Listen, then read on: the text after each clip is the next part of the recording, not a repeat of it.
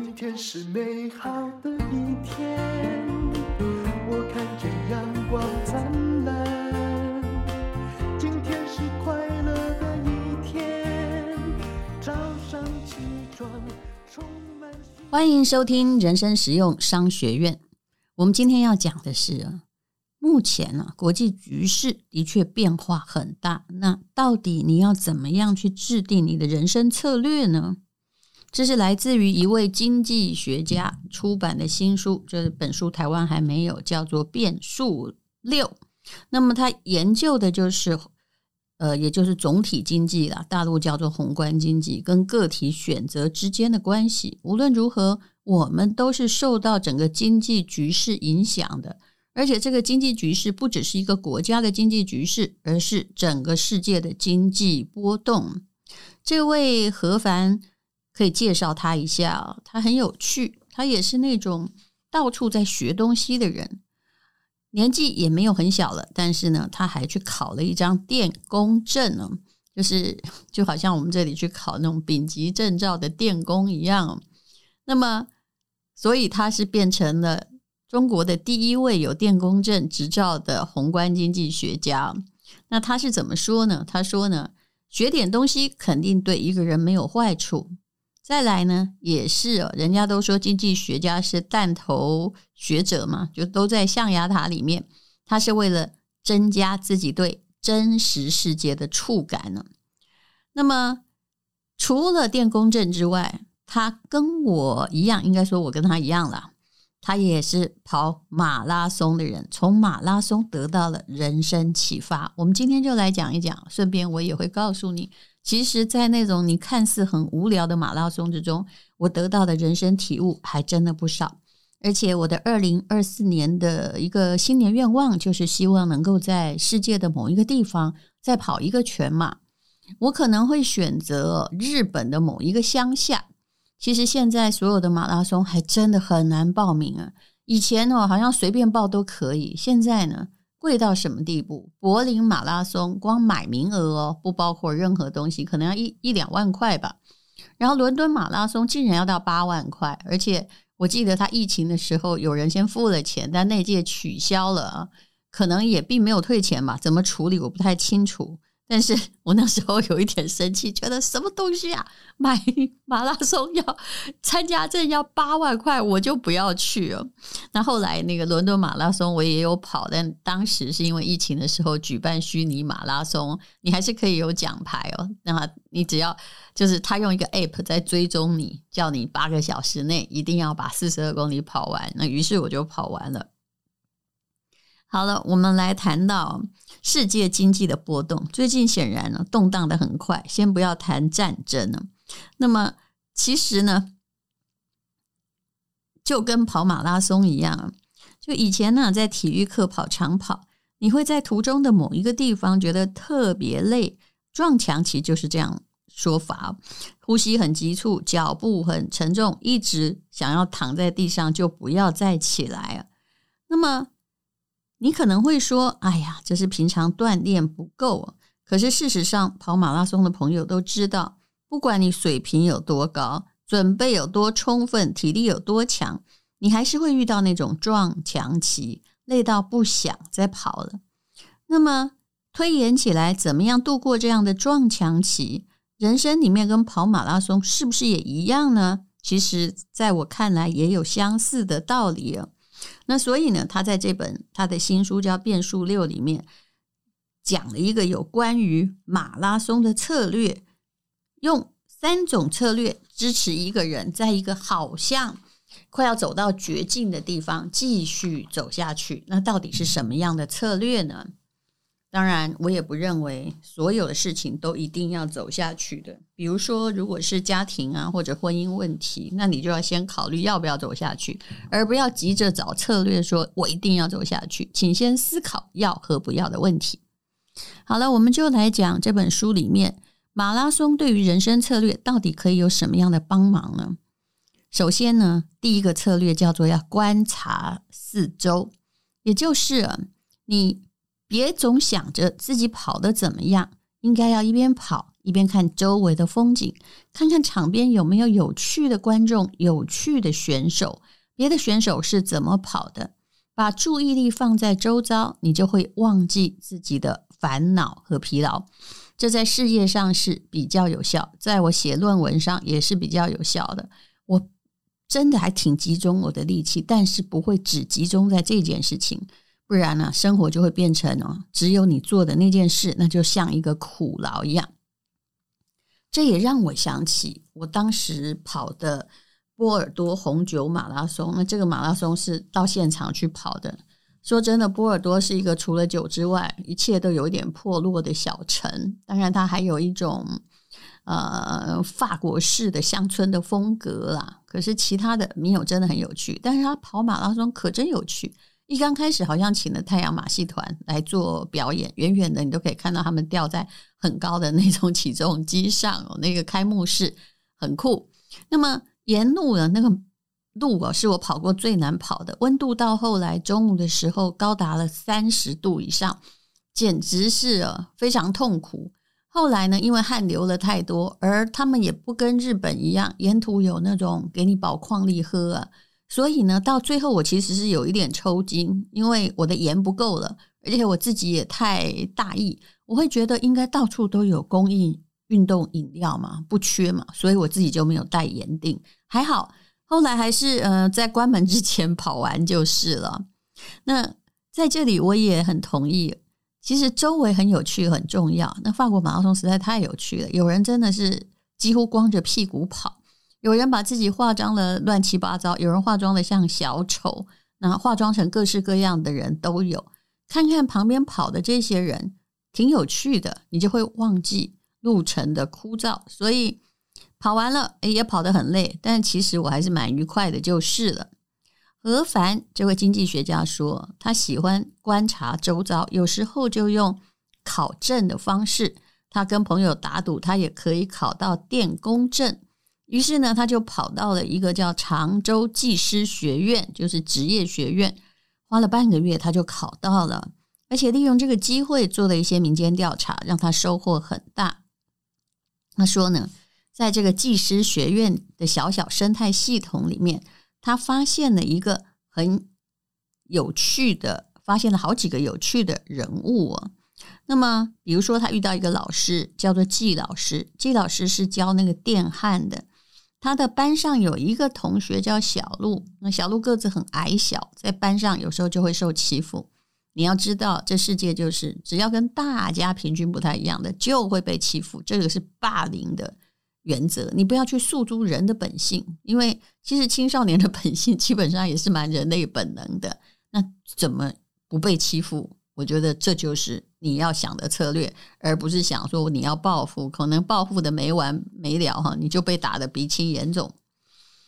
季老师在看到小鹿被欺负，有一天他就跟他说：“你个儿小，很能蹲，只要能蹲就可以学好电焊。”为什么要这么说呢？他说啊，诶，这个蹲是一种天赋。你要知道，这种亚洲蹲呢，你很少看到外国人蹲，对不对？是中国人的强项，不只是一种风俗而已，而是我们的体格看起来是蛮适合蹲的。老外通常就是跪着要做电焊，或者是坐小板凳啊。那个子小哈，是一般而言看起来是个短处，可是蹲呢，他们就比较不会酸了。你可以看到电焊工人常常是用蹲的，蹲得稳，手也会稳呢。同样焊一个管道，那。常常中国人就是左半圈右半圈两个焊点搞定了，老外啊至少要四个焊点，这个我不懂，因为我不会电焊呢。他说，但是像呃亚洲的焊工，因为个儿小，有很多高手啊，就像造火箭这样的高端产业也离不开焊工，他们呢有很多行业里面的传奇人物。那季老师就跟这位受欺负的小鹿说：“蹲下来，心也能够静下来啊。”你会发现，电焊也是一门艺术，它本质上就是用铁水在作画。你要把自己当艺术家看，哇！这段话，我觉得所有工业技术学院都应该听一听。听完这些之后啊，小鹿就大受鼓舞，拼命的练习，有心就有进步。同学就会发现，这常常被欺负的不起眼的家伙，水平日夜提高。后来呢，就找他帮忙辅导。当你有求于人的时候，你也再也不会欺负他了，不是吗？小路就越来越好，因为人呢都是教学相长的。他开始当小老师之后，后来就参加了省级的技能大赛，拿到了头奖。那个头奖奖金大概就是嗯台币大概九万块左右。这对于在校的学生啊，在当时就不是个小数目。那之后呢，就不愁着找工作。临近毕业的时候，有七八家来跟他高薪挖角。结果呢，他拒绝了这些企业，因为他想当老师了。于是呢，他就做起去某一个职业学校做起教焊工的老师这回事，也是继承了他的老师鼓励过他的老师的衣钵了。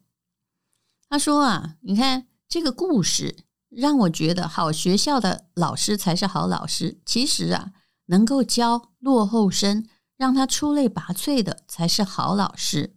一句话就可以改变孩子的一生，只是教他蹲啊，于是呢，他就成为电焊的天才，这也是不容易的。回头想想这些年，从疫情以来，呃，大陆的经济也不是很好，我们也没有真的好到哪儿去，大家都会觉得生活的样貌里面只有两种姿势，不是内卷就是躺平。其实你还可以有一种姿势，那就是蹲下来。不是焊工需要蹲下来，我们都要学会蹲。蹲下来看看四周啊，也许你会发现自己的短板就变成你的长板。第二个策略叫做调整策略，调整你的节奏。那么，什么叫调整节奏呢？其实我个人也觉得节奏很重要。像我在写论文的时候，我很知道，我一天也不要写太多，我要禁止自己在很顺的时候继续写下去。我禁止禁止自己贪多误得，但是写不出来的时候，我也勉励自己，那就做个一两页吧。这种策略，也就是说，如果你有你的节奏的话，你就会有一种匀速的状况，让你可以明确感受到自己的节拍，不太容易出错，也不太容易急躁，心情也可以稳定。我是很喜欢节奏的，就好像。嗯，每一天，我现在至少不是在游泳哦，有一个小时就是跑五公里。如果有一天不做，我就会觉得怪怪的。而这个也维持了我身体的节奏，还有心情的节奏。如果你三天让我没有时间跑步，我总是觉得，不，这里酸那里痛，还有啊，我的脑子好像也会受到了影响哦。什么叫做调整节奏呢？这位经济学家曾经到过重庆的。某一个区啊，这个区是中国最大的青花椒的种植区。我们这里好像比较少吃青花椒，但近几年来有人引进。我个人是很喜欢青花椒的味道，比辣椒还喜欢。青花椒的种植面积高达了五十三万亩，种花椒的椒农哇哦有六十二万，也就是每一个人就负责将近到了零点八亩左右啊。那种花椒是一个古书上的传统，也曾经被当成上流社会的香料以及医疗用，普通老百姓是吃不起的。那呃，应该说是比较上等的是红花椒，老百姓吃不起，那只能吃野生种，野生种就青花椒。那么重庆江津这个地方本来也是不种青花椒的，以前他们就种田嘛，种橘子。想要呢糊口啊，每一年要丰衣足食都很难。那么他们就想，那就改变一下吧，改变一下节奏，或者是建立另外一种适合自己的节奏。嗯，如果要选农产品，当然是也要是能够获利的节奏。大概就是从一九九零年代，那镇长就请农业专家来开垦荒山，种青花椒。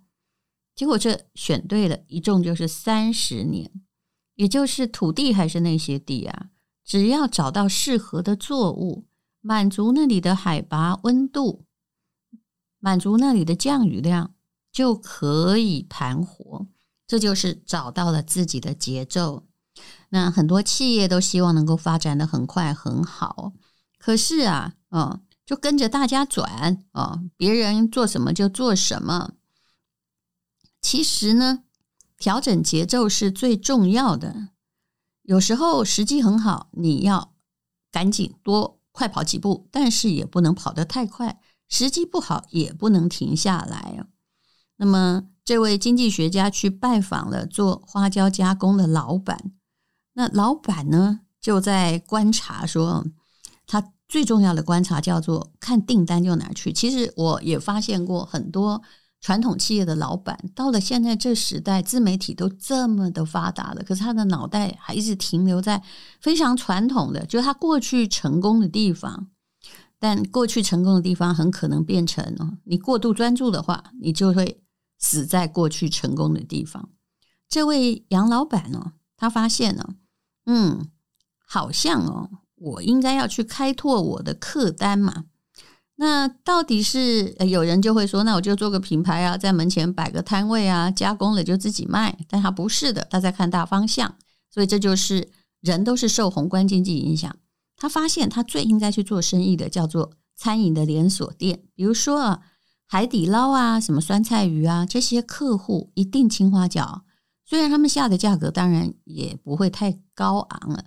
可是他们有气做啊，一个订单就订了一百八十吨，以中国那么大而言呢，那么于是呢，哎，他就取得这些客户，赢得了基本的订单，还有个秘密的武器是什么呢？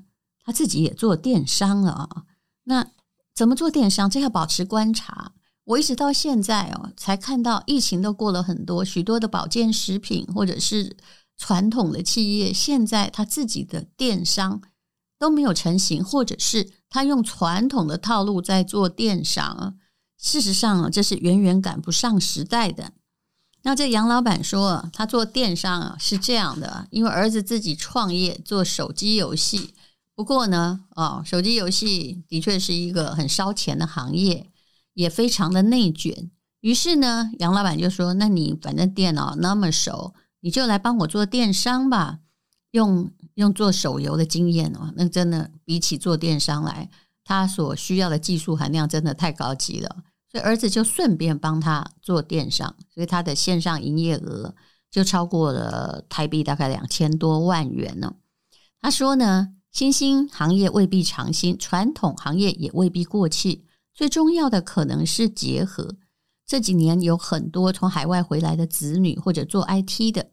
帮爸妈把传统业务改成线上线下通吃，已经变成一个趋势了。那么，这就是在好像没有路的地方去找到出路。其实，传统的行业如果真正的把电商做好，也可以变成冲得很快的行业。这就是要找到你自己属于时代的节奏感。好，那么我今天呢，就讲到这里喽。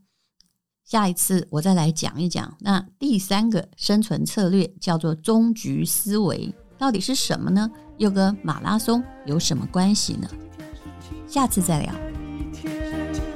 因为今天又可以，今天又可以。